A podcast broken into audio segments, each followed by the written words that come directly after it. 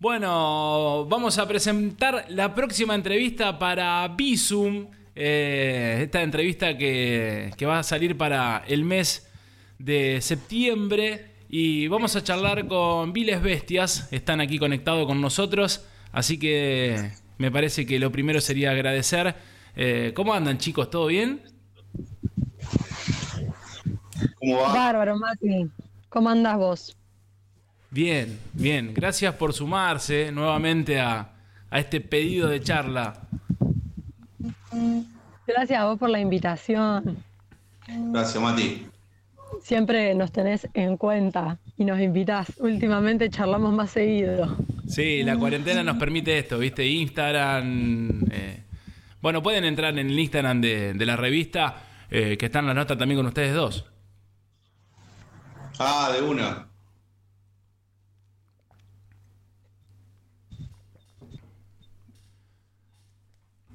Bueno, Viles No te veo que estás tomando, Mati. No. Estás tomando un vaso opaco. Nos estás queriendo engañar. Yo estoy, estoy tomando café. ¿Cómo están acompañando ustedes la entrevista? ¿Con qué le están acompañando? A ver, cu- cuéntenle a la gente cómo arranca esta entrevista. Yo me estoy tomando unos traguitos de cerveza. Creo que el negro está en la misma historia. Muy bien, muy bien. Bueno, Viles Bestias está compuesto por Giorgia Pacero, por Diego Ludueña y el otro chico que acompaña. Diego Villalba. ¿Es el stat fijo de, de Viles? ¿Hay alguien más que acompaña? ¿Algún invitado en algún tema? ¿Algo que, que estuvo presente en la banda? Tenemos invitados frecuentes, pero de todas maneras sí, ese vendría a ser el staff, eh, la planta permanente. Después Martín Tristán aparece en los shows y grabó unas cuantas veces. Así que vendría a ser el que llena los huecos. Claro, claro, el cuarto.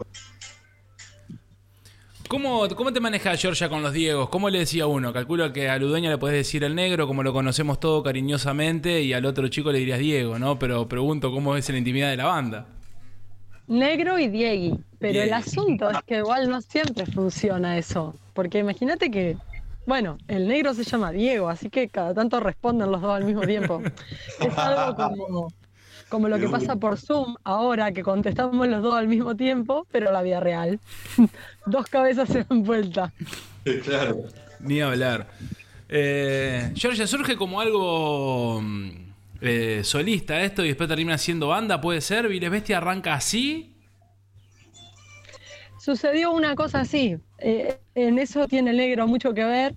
Eh, bueno, ya te he comentado en otra oportunidad yo, pero fue algo así como que mm, el negro me invita a grabar con tercero. Fui a grabar, nosotros teníamos ya varios intentos truncos de hacer música juntos. eh, y era bueno, un proyecto pendiente, evidentemente, que en algún momento tenía que, que resolverse de alguna forma. Y se encaminó en ese momento como algo así como un proyecto solista. No sé si se llama solista, porque en ningún momento era, yo- digamos, la idea que esté yo sola, pero era algo así como que llevaba mi nombre y el disco era Viles Bestias. Pero viste cómo es el venir de las cosas que hace que, bueno, es, es duro no, no tomar realmente conciencia o, o no ser capaz de reconocer la importancia que tienen los demás en un material. Me parece que, que no tenía sentido por ningún lado que sea un proyecto solista, porque había una participación muy grande del negro, ya lo, lo sabes, eh, en todos los aspectos, producción, grabación en vivo, etcétera, y tanto de Diego Villalba también. Entonces es como que era obvio que iba a terminar confluyendo hacia ese lugar. Ayudaron también a la composición de los primeros temas que, que, bueno, están subidos a YouTube, el canal de Viles Bestias. Eh, vuelvo a recalcar que ya hemos charlado mucho en el Instagram. Eh, ¿También formaron parte de la composición de esos temas o los temas, esos primeros que largaron, son de composición tuya solamente? Porque más allá de que te Mira, acompañaban en vivo, en las grabaciones, en, en esas participaciones, eh, ¿también metieron uña en esas composiciones primeras de Viles Bestia? Mira, hasta ahora venimos grabando el primer disco que yo soy una especie de obsesiva metódica que, ya tenía resuelto el, nombre de las canciones, la cantidad de canciones, un par de cosas. Entonces es como que todavía estamos atados a ese proyecto estricto, estructurado, que era, bueno, atados, digamos, estamos culminando eso ese primer disco que, que, son canciones mías, pero siempre está presente eh, la, está abierta la puerta a canciones de ellos, que de hecho yo creo que pronto vamos a incorporar. El asunto ahora es terminar el disco, que estamos en eso, pero, pero seguro que muy pronto van a aparecer composiciones colectivas o individuales de ellos dos. ¿Tienen idea de largarlo en plataformas digitales? Eh, he visto que las últimas, o por lo menos los últimos lanzamientos argentinos en el indie, eh, largan tres singles eh, en plataformas, obviamente separados, ¿no? Largan uno, a los dos meses largan otro, a los tres meses largan otro y después largan el disco. Eh, ¿Va con esa intención el lanzamiento? ¿Tienen ganas de hacer algo físico? ¿Cómo se preparan para este primer lanzamiento de, de este primer material? Y yo creo que mm, en realidad desde el primer momento se empezó a, hacer así los Georgia en principio eh, y después eh, la banda. O sea, siempre fuimos eh, publicando las canciones de una, con la intención, creo, de, después compilarlas a todo en un solo disco para subirlo a Spotify o plataformas así, ¿no, George? Sí, la intención por ahora, yo creo que son plataformas digitales en especial porque más allá de que uno tiene un contacto sensitivo especial, a mí me parece interesante este asunto. Es difícil de reconocer, pero las cosas que uno puede tocar generan muchísimo más eh, influencia emocional que algo que uno no puede tocar. Digo, tener en la mano un CD no es la misma cosa que ponerle play en Spotify a una canción. Claro. Y eso es una cosa que a uno como músico que disfruta de discos, que tiene discos en la mano, le duele. Pero al mismo tiempo es momento de reconocer que la inversión que significa hacer algo en plataforma, digo, en formato físico, en relación a la cantidad de gente que tiene acceso a un reproductor de CD, es, es una relación muy desigual. No tendría sentido sacarlo en formato físico, por lo menos en esta circunstancia de la banda, ¿no? Vi, que ahí en el canal de, YouTube tienen 6, 7 temas sacados. Después hay dos eh, en conjunto que también lo, hemos charlado. No sé si forma parte de este disco que se llama Movimiento de los Astros y Las Langostas son los peores, que difieren a veces en la, en la tapa cuando está en la artística en, YouTube. Eh, ¿Cuántos temas más forman parte de este proyecto? Eso se puede encontrar en el canal de YouTube de Georgia. Está en el personal tuyo, Georgia, ¿no? Georgia Pasero. Lo podemos buscar como Viles eh, Bestias. Solo queda por subir un tema para completar el álbum. Eh, una canción que la vamos a sacar dentro de muy poco tiempo. Este, las dos canciones que mencionaste, Las langostas son las peores y Movimiento de los Astros, forman parte del disco. El asunto es que es como una idea, no me gusta decir como un formato conceptual, un álbum conceptual, porque me parece ese medio no, pero me parece como que si no tuviese concepto, no sé, ¿viste qué es? Se puede hacer arte librado de, diciendo que es arte, no es una exageración quizás lo que estoy diciendo, pero se puede eh, desligarse del concepto de, de alguna abstracción que ordena. Me parece que no. Entonces, puede ser una redundancia, pero pongámosle que es un disco conceptual. Y en ese sentido, tiene tres etapas muy claras, están relacionadas con, bueno, muchísimas de las versiones de la historia de la humanidad y, de las historias que aparecen fundamentales, inspiradoras en el mundo. Podríamos decir el Génesis, el Apocalipsis, eh, podríamos decir el tríptico del Jardín de las Delicias, podríamos hablar del infierno de la Divina Comedia, eh, perdón, el infierno del Dante, podríamos decir este, Dolina en Bar del Infierno. Hay muchas apariciones, pero en general estos tres elementos que organizan eh, la historia, que vendrían a ser una primera etapa, se llama este, convivencia y reconocimiento de las bestias. Es como una preparación, un asumirnos en un lugar una segunda etapa que se llama el ritual de la cizaña, que tiene que ver con el envilecimiento para mí, con esto de entrar en conflicto. Hay un contraste entre lo que veo, hago y lo que pienso. Y una tercera etapa que es la preeminencia del amor, que vendría a ser el final feliz que todos esperamos y nunca llega. Terrible, boluda, muy bien.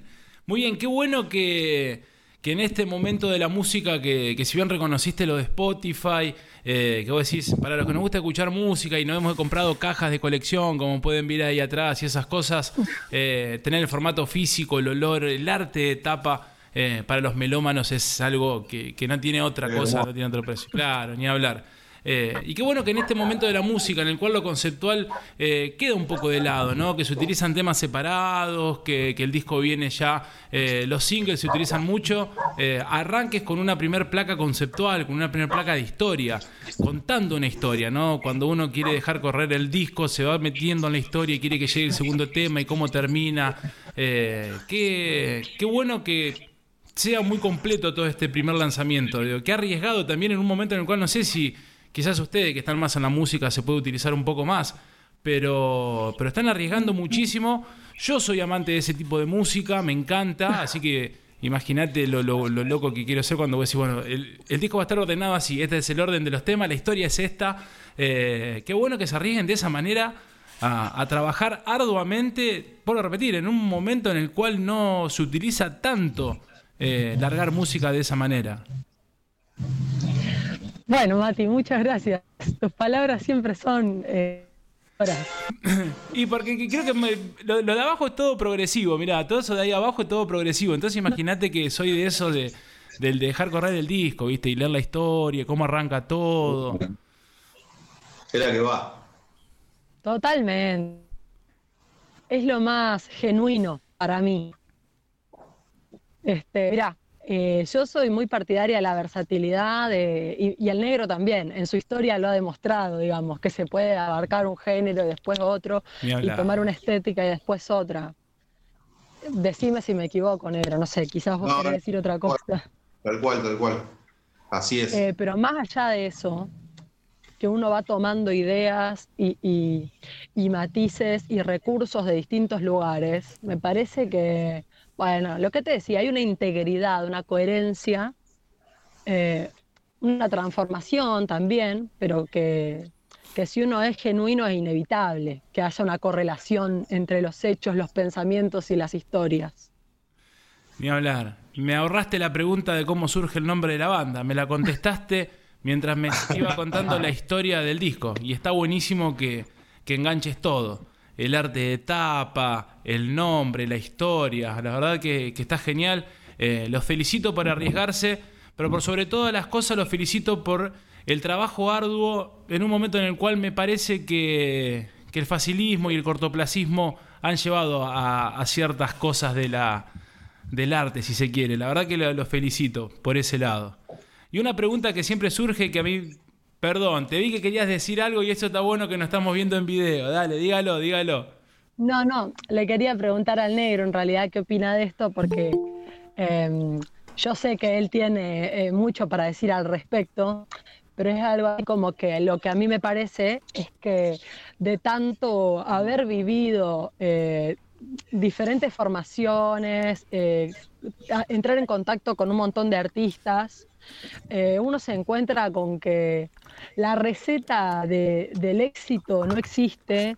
En los 2000 nos hicieron creer que sí. Y es una mentira. Y si fuese verdad, igual se sentiría como una mentira, porque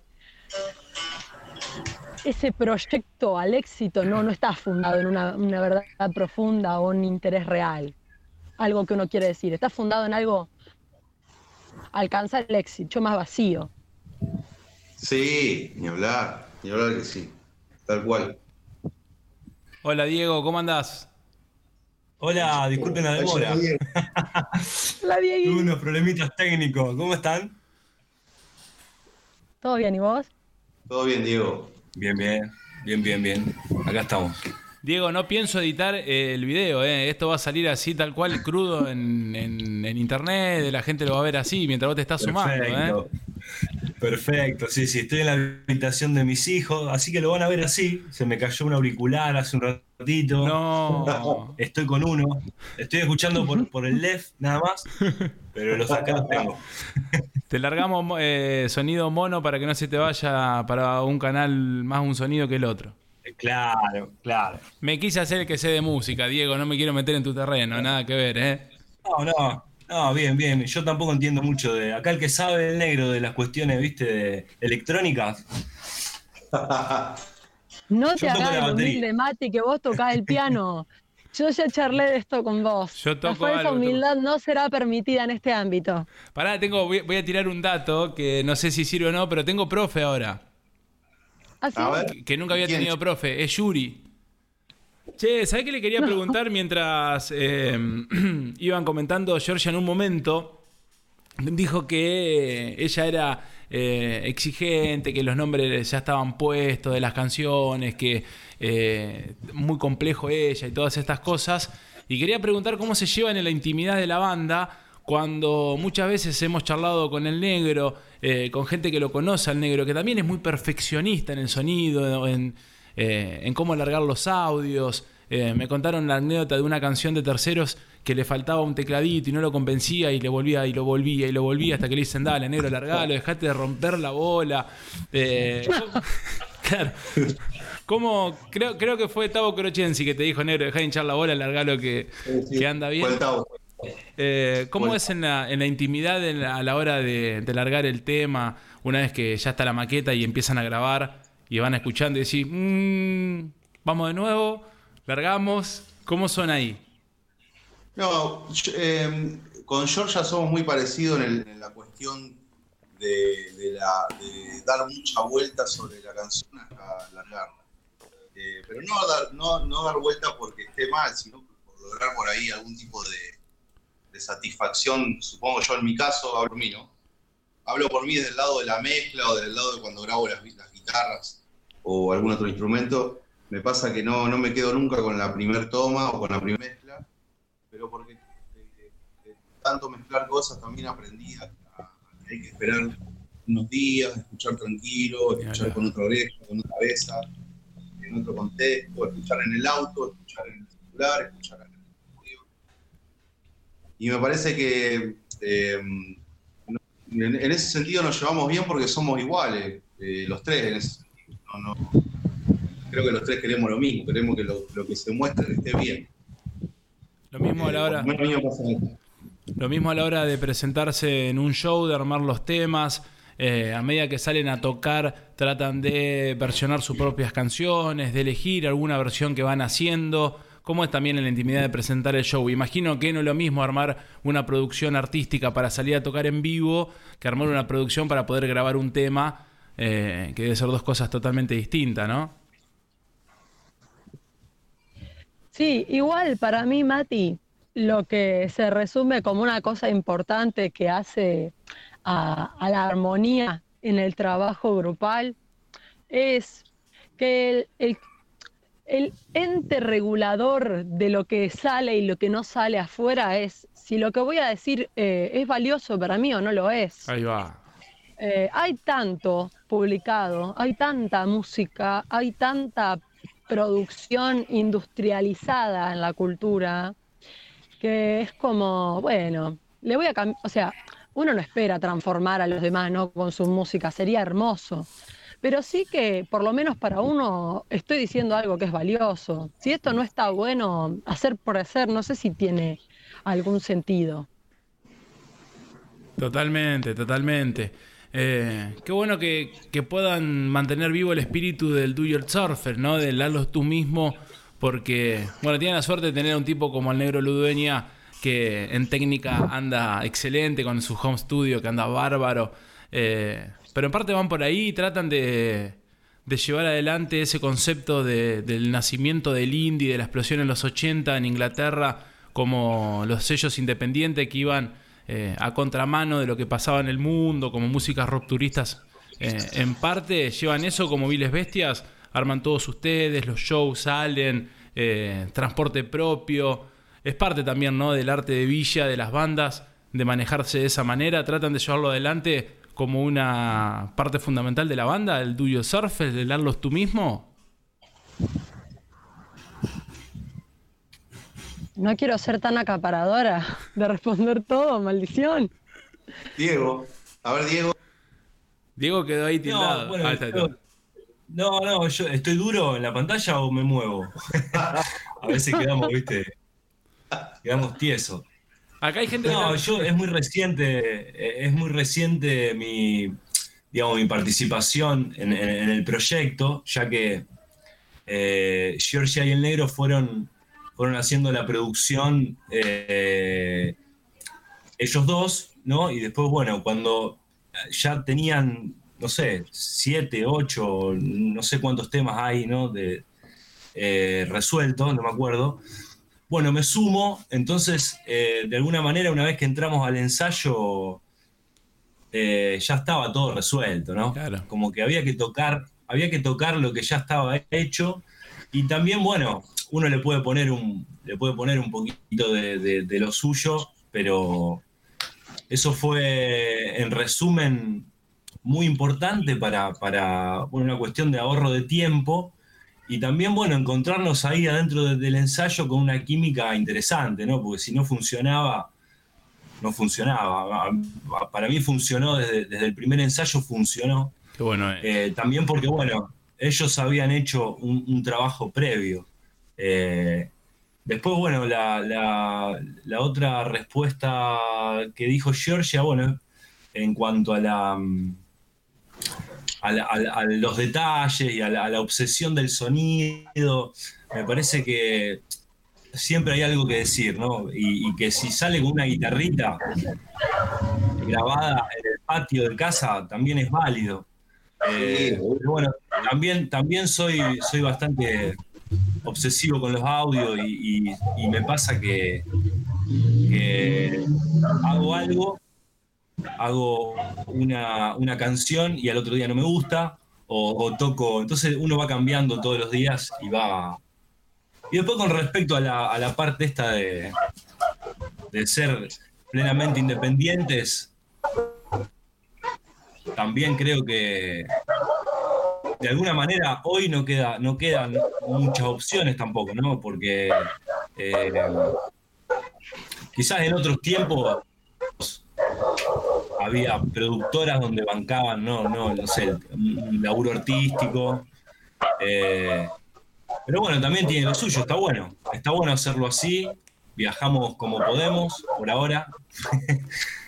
Eh, pero bueno, esperemos que haya aviones y, o trenes que nos lleven a lugares y que digan Viles Bestias.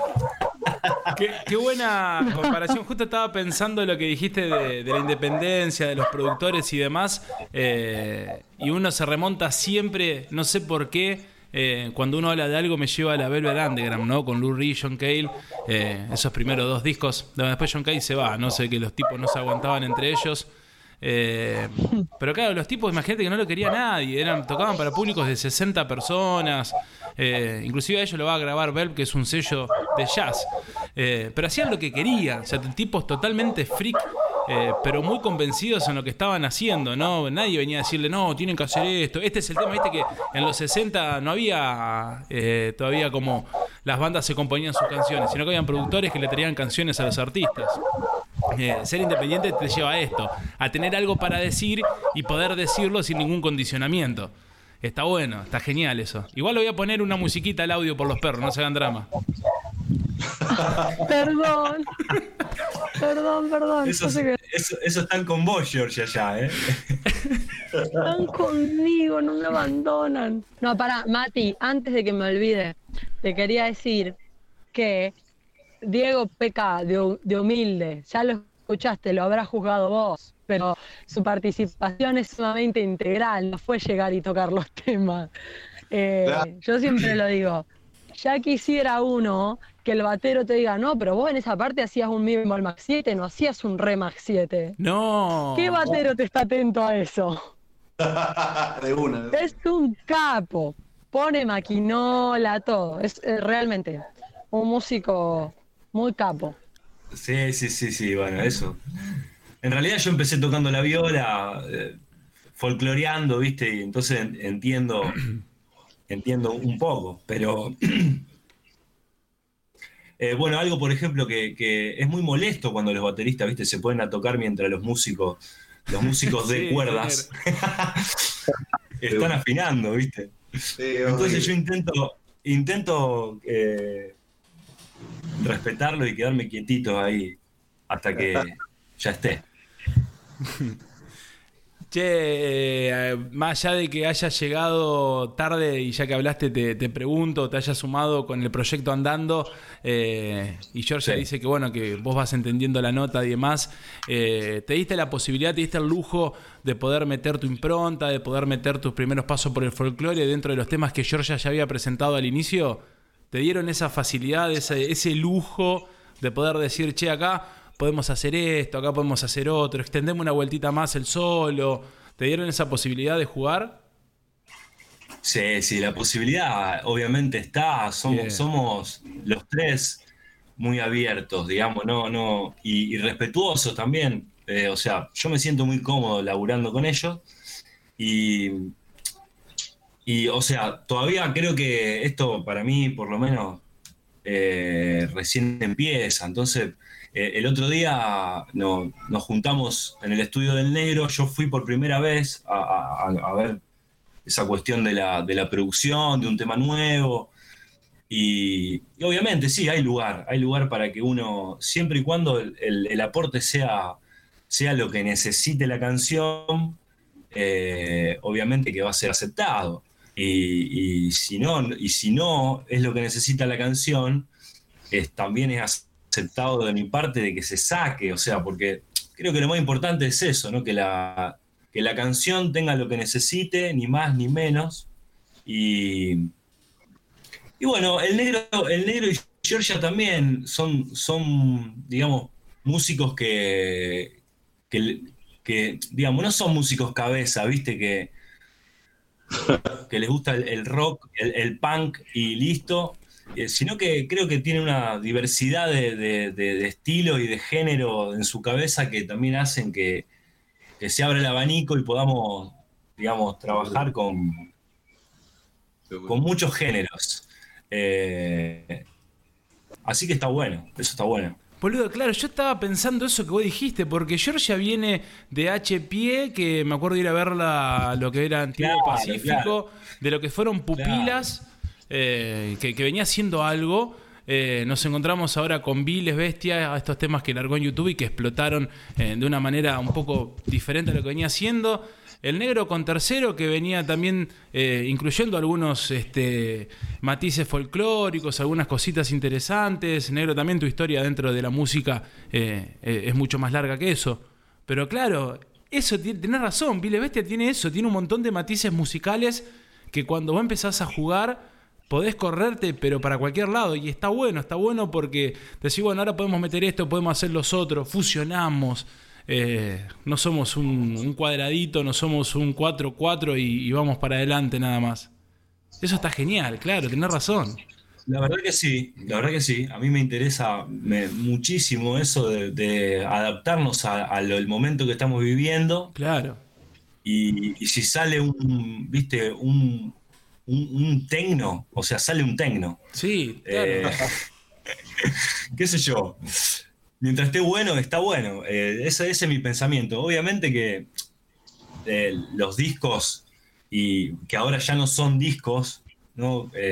sino que son sencillos, ¿no? Sale un tema, después sale otro, pero bueno, el concepto no tiene que tener una idea fundamental, como Viles Bestias, el disco ¿no? que, hizo George el Negro, me parece que tiene una tiene una, un camino, digamos, tiene un, sendero, eh, un concepto, ¿no? Eso lo, tendría que decir usted, señorita. Sí. Che, pero algo bueno que tiene este primer disco eh, es que no es un EP, no es que, que decís, eh, y, vamos a, destacarlo nuevamente. No es que decir, ah, tenemos cinco temas, dale, vamos, eh, probemos a ver cómo funciona o no. Eh, ya tenés siete, temas, subido ocho a, YouTube, más uno que están trabajando. Es un, disco de 10 temas. Es un disco conceptual, con historia. Eh, por, por ser el primer material que van a dar a conocer, me parece excelente, porque no, como dijeron ustedes, no, no, no es un rock, más allá de que sea fuera, del estilo, me refiero. Eh, no es simplista, ¿no? Que sí, como dijimos antes. ¿Cuánto tenés? Cuatro temas.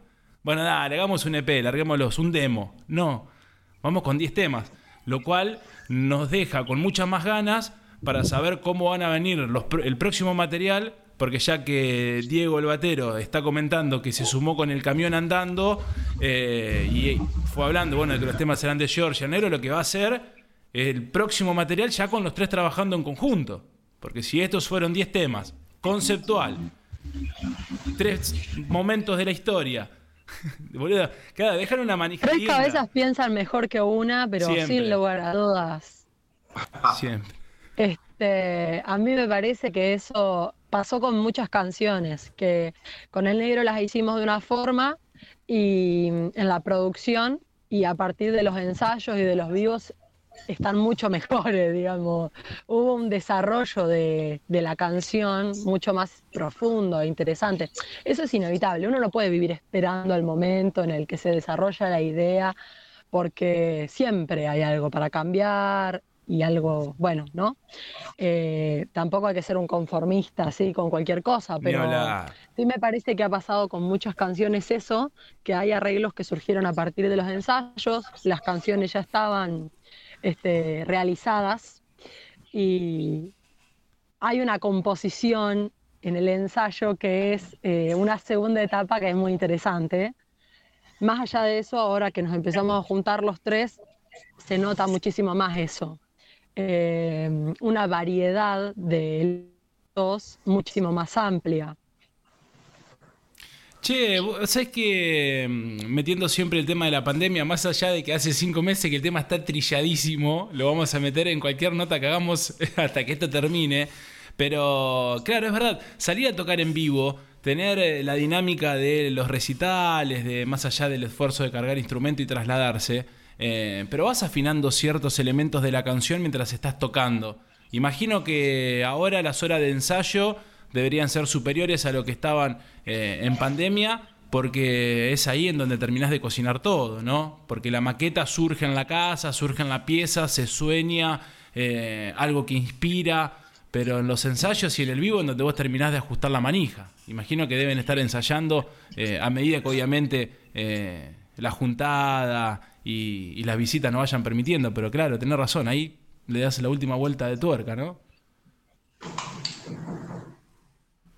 Sí, y hay un elemento compositivo y una técnica de composición que es sumamente interesante y se da más que nada en los ensayos de las bandas que la improvisación. Claro. Hay bandas que lo hacen en vivo, digo, y hay momentos, pero son escasos los momentos del vivo en relación a los del ensayo en los que uno se puede permitir probar.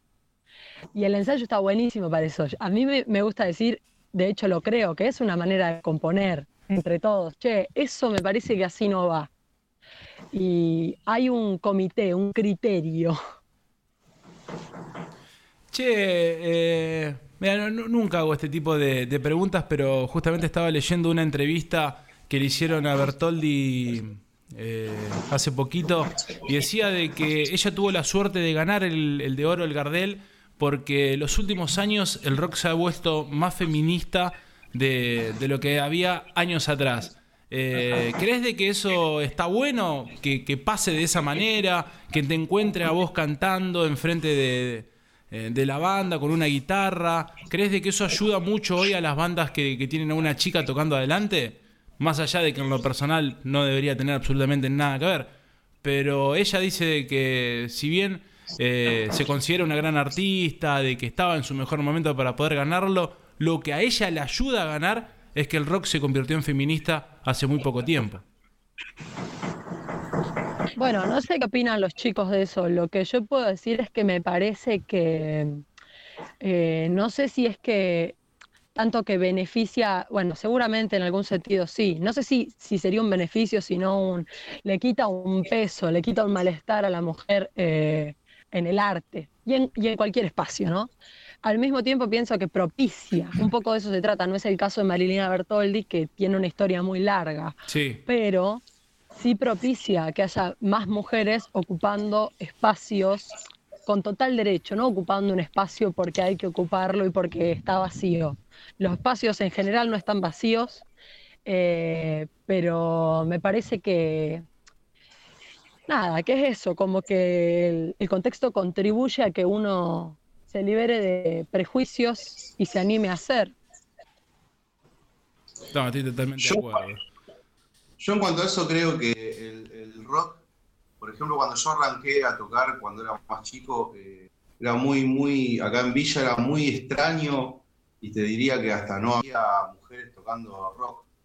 Eh, pero porque el rock, si vos haces, si vos mirás para atrás la historia del rock nacional, eh, fíjate que no hay un referente femenino como, como, como Charlie García o como Gustavo Cerati, porque el rock argentino fue muy machista durante un par de décadas. Ahora, eh, por suerte, uno puede escuchar, eh, ver un montón de mujeres eh, que están tocando rock mejor.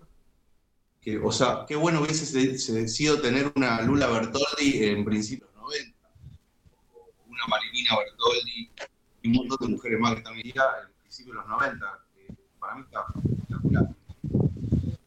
Eh, Creo Sí. que el rock durante mucho tiempo fue re machista y hoy, por suerte, no lo es. Hay dos cosas claves. Hay, igual esto da para un debate largo, pero dos cosas claves con respecto a lo que estás diciendo, Negro, que estoy de acuerdo. La primera es que la falta de referentes no contribuía a, a un desarrollo o, o una aparición masiva de mujeres en, en algunos ámbitos, como es el rock. El asunto de que haya referentes eh, o, eh, genera espacios en la imaginación para muchas personas.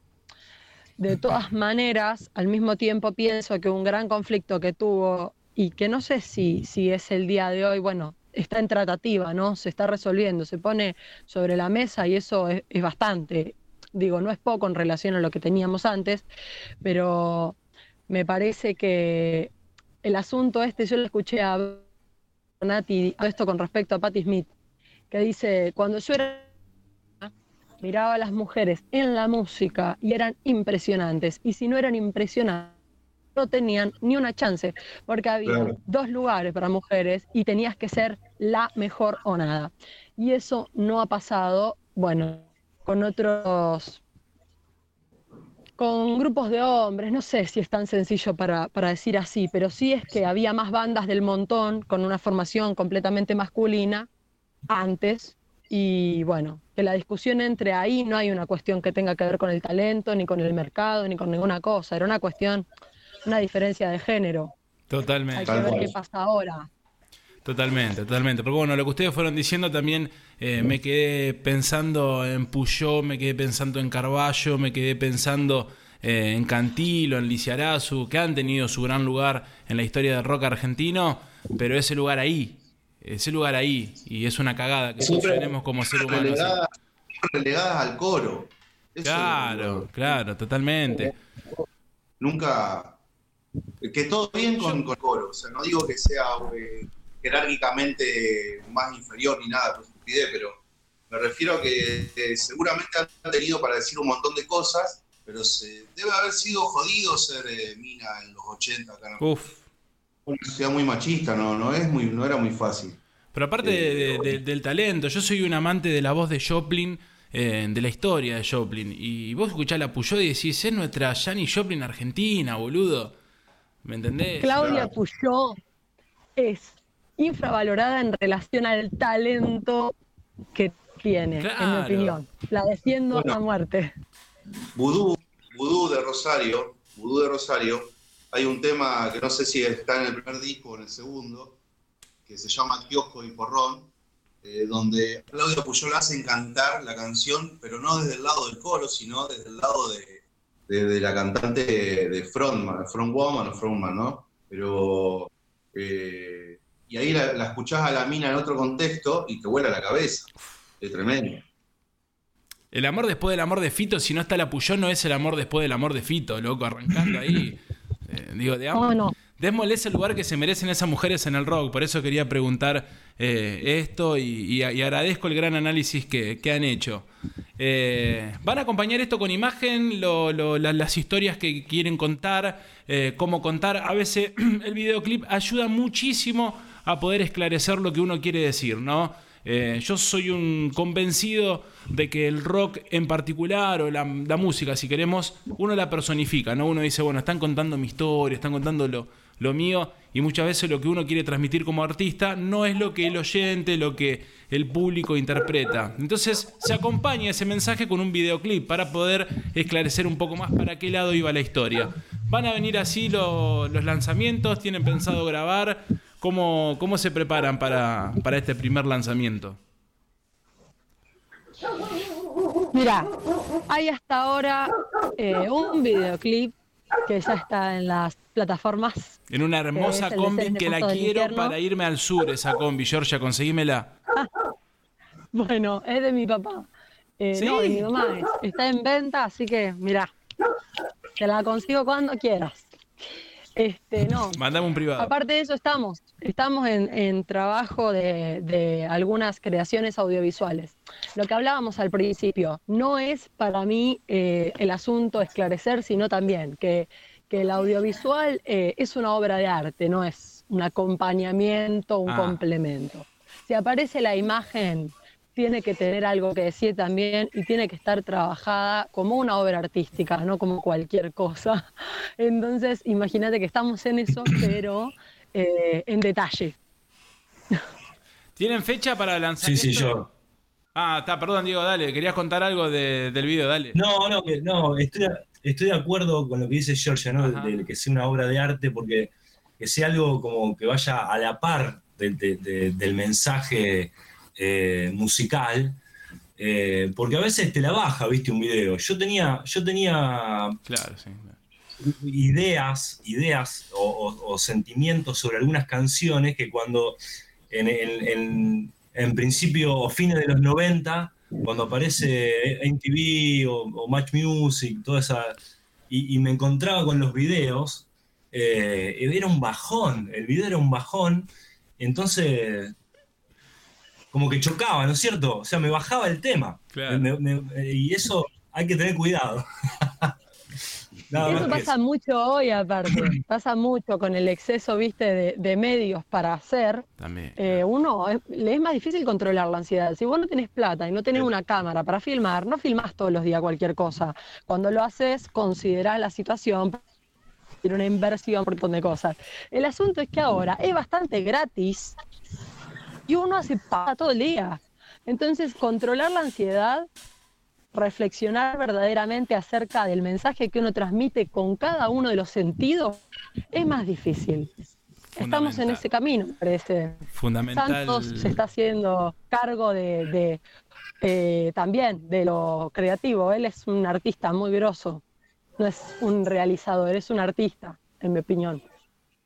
Qué bueno que quede este mensaje, ¿no? Porque siempre que he tratado de, charlar con alguien que ha querido comenzar en radio, capaz le puede eh, pasar a ustedes en la música, eh, más allá de los pequeños trucos o consejos que uno puede dar, yo algo que destaco siempre, denle lugar al tiempo.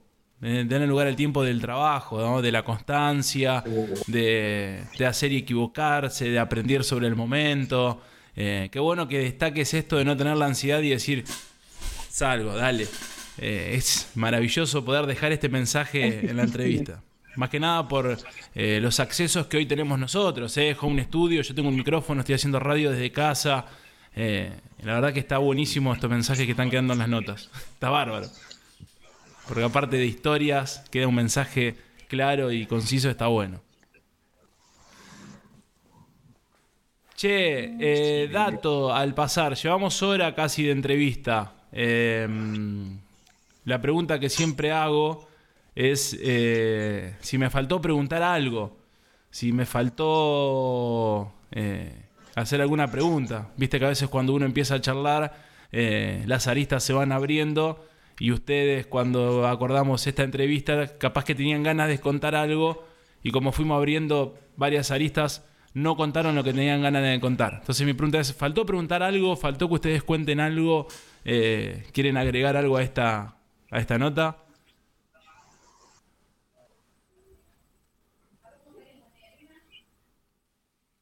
Eh, vos ya sabés que yo me siento siempre muy cómoda con tus preguntas, Mati. Sos muy bueno entrevistando, te re agradezco. Eh, las preguntas que faltaron fueron las obvias. Eh, cuando tocan, eh, no sé, cosas que uno responde siempre. A mí no me faltó ninguna. Eso se lo dejamos para... para... Esto lo voy a cortar, por favor. No, yo, yo, le, voy a, yo, le voy a, yo le voy a contar algo. Eh, la- las notas yo las hago larga porque para mí esto que ustedes es un tiempo que ustedes le están dedicando a esto. ¿eh?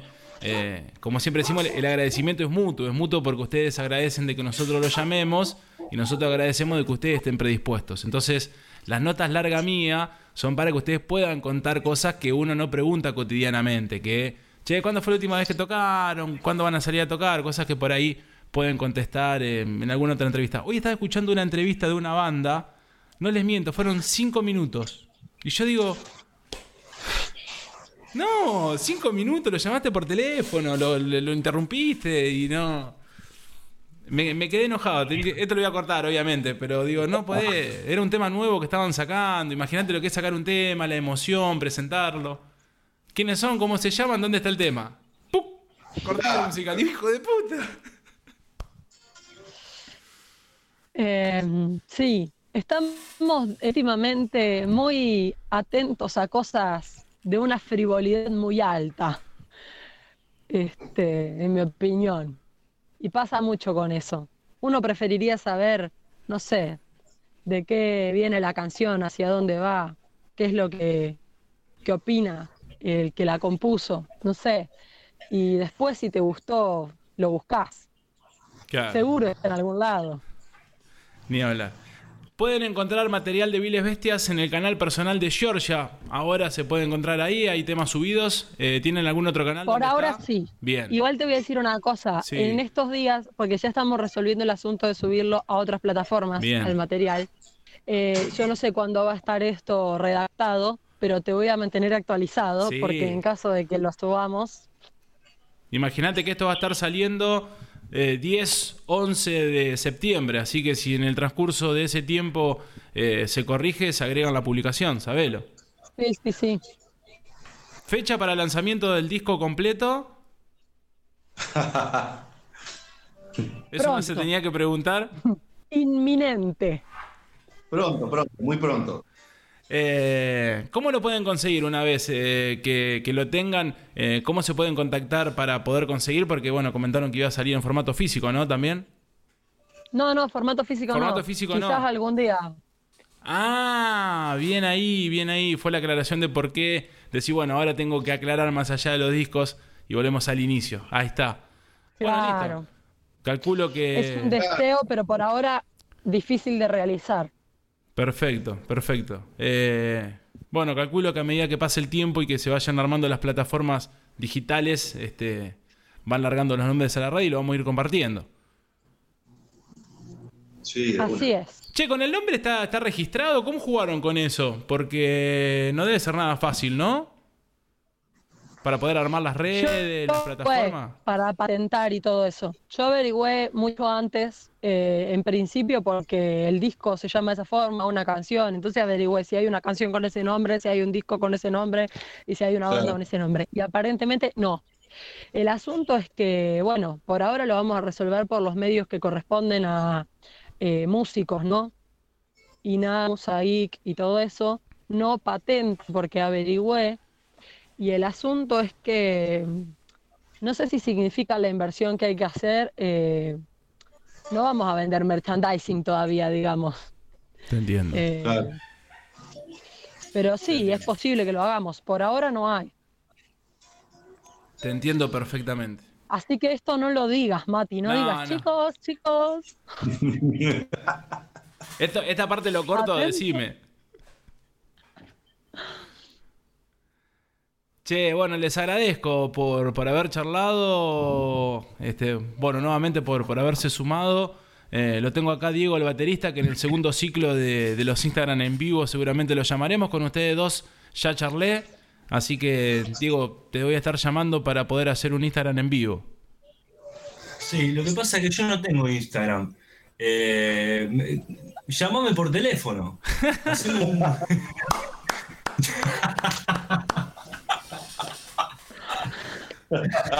perdón, Mati, perdón, Mati. Yo, mira, yo, este, es- viste, trato de, de no estar muy, muy conectado con, con el mundo, viste. Quizás Claro, puedo decir, este loco, ¿qué le pasa? Yo di por sentado Pero- algo que, claro, debería haber preguntado antes. Me lo voy a tener que hacer, o sea, definitivamente voy a caer en la trampa y voy a tener que poner eh, seguidores y seguir a gente. No sé muy bien cómo funciona. Eh, pero Mati, yo cuando me lo haga, te aviso. ¿Qué te parece? Estamos hablando, ¿cuánto? ¿37, 38? 37, 38, ¿qué? Años, Días. años. No, no. no. Eh, no, me lo tengo que hacer, me lo tengo que hacer. Bárbaro. Bueno, listo, cuando te los hagas y andes por ahí dando vuelta, este, tus compañeros de banda nos comentarán, ¿tiene Instagram? Invitamos y calculo que faremos un Ahí tercer va. ciclo. Ahí va, ahí va. O si no te lo prestan Ahí va. ellos un Instagram, si Georgia me prestás tu Instagram y Georgia te presta su Instagram. Más vale, desde ya que sí. Eso, eso puede ser también. No, no, pero pueden entrar por el Instagram de, de la banda, pueden seguir también el Instagram de la banda, Viles Bestia. Claro. Desde ahí este, lo puedes hacer Ah. Ahí va, perfecto. Eso, eso es una buena Ahí idea. va. Eso, eso es más fácil para mí. Claro. Perfecto. Igual, igual te tenés que bajar la aplicación, Diego. Eh, negro, por eso digo, voy a caer, voy a caer en la trampa, no, no. No, no voy a zafar. Yo pensaba que vos te la pizza yo. Estoy Bueno, acá. chicos, le- le- les agradezco que bueno, tienen cosas para hacer. Eh, una hora charlando, que no es poco. Una hora charlando, que no es poco. Eh, Viles Bestia, Georgia, El Negro y Diego. Y Martín era el chico que nos habían comentado al inicio que está siempre ahí colaborando. Así es. Bueno, gracias nuevamente por, por otra entrevista. Gracias a vos, Mati. Gracias, Mati. Cuando la tenga terminada se las comparto. Dale, bárbaro. Un abrazo para los tres. Un abrazo. Igualmente.